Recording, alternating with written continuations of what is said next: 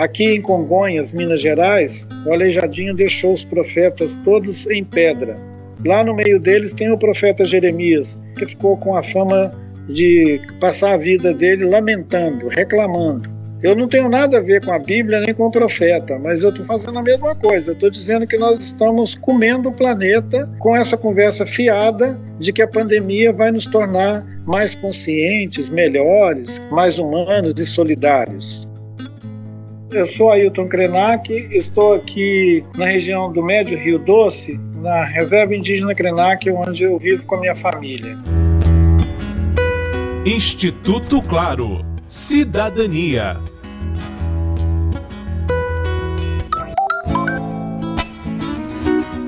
Ativista do movimento socioambiental e de defesa dos direitos indígenas, Ailton Krenak tem chamado atenção com seus livros sobre a crise da humanidade. Em um deles, escrito a partir da pandemia do Covid-19, Krenak refuta a ideia de novo normal o amanhã não está à venda é uma resposta à irritação das pessoas de sair da pandemia, sair da quarentena e ir correndo para a rua e consumir, ir para um shopping e continuar esquentando o planeta.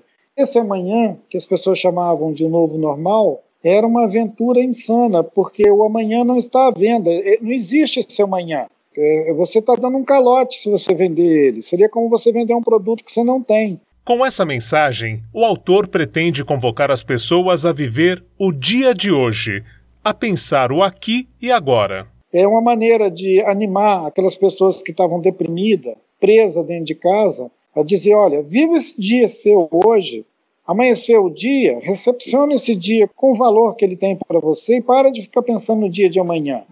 O melhor lugar do mundo é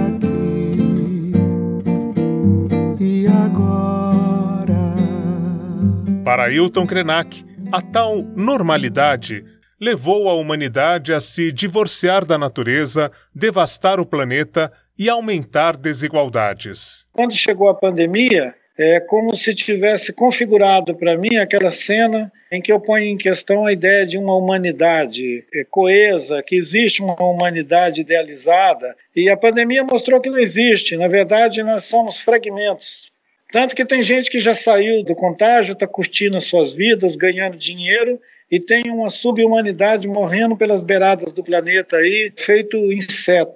Em O Amanhã Não Está à Venda, o autor afirma que a humanidade é pior do que a Covid-19 em termos de extinção.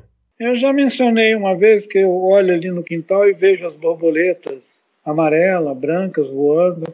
Os pássaros, eles brincam aqui em volta do quintal. Eu não vejo nenhuma dessas espécies caindo morta no chão pela Covid.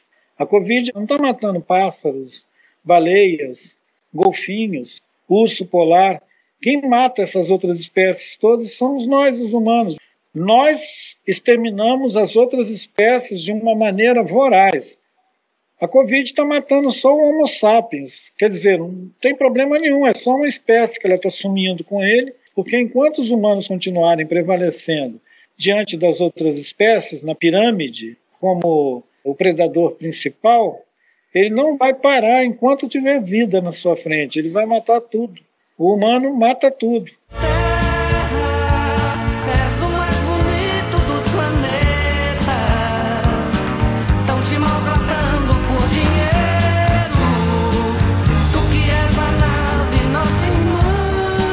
Essa mensagem que eu disse que a Terra estava pedindo silêncio é uma maneira de traduzir uma complexidade desse organismo que não é uma banana nem uma laranja, ele é o planeta Terra, ele nos antecedeu em bilhões de anos e ele vai continuar existindo bilhões de anos depois que a gente tiver desaparecido daqui.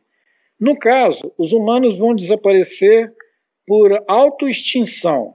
Diferente de outras espécies que esperaram alguém lá matar eles, os terráqueos estão decidindo suicídio. Superaquecimento global é suicídio. Envenenamento do solo é suicídio. Enterrar os oceanos com PET, com lixo, é suicídio. Matar os rios é suicídio.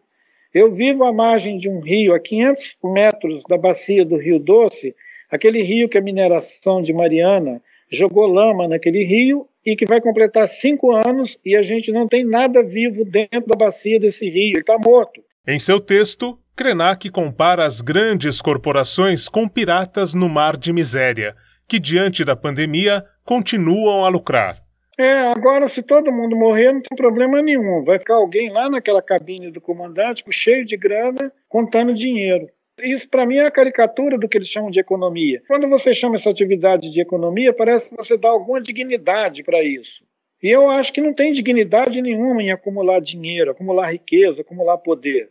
É uma imoralidade, não tem nenhuma dignidade nisso. Se nós continuarmos nessa pegada, o calor, a temperatura do planeta vai chegar a um ponto que nós vamos fritar quando a gente sair na calçada de qualquer rua. Pode ser no Brasil, pode ser na Europa. Então é muito louco a gente continuar nessa batida e ainda querer um novo normal.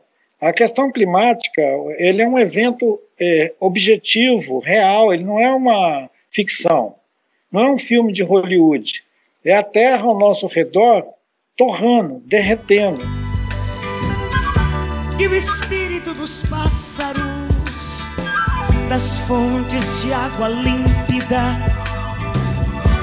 mais avançado que a mais avançada das mais avançadas das tecnologias. O valor da vida é intrínseco. A vida não tem que produzir coisas para ela ter sentido. Senão nós íamos achar que só as pessoas que acumularam prestígio e riqueza é que viveram. As outras milhares de pessoas, e durante milhares de anos, que essa humanidade veio se constituindo e que ninguém estava criando riqueza material e ninguém estava acumulando prestígio, então eles não viveram. Quem viveu foram só aquelas pessoas que conseguiram agarrar alguma coisa e sair com aquilo como se fosse um troféu na mão.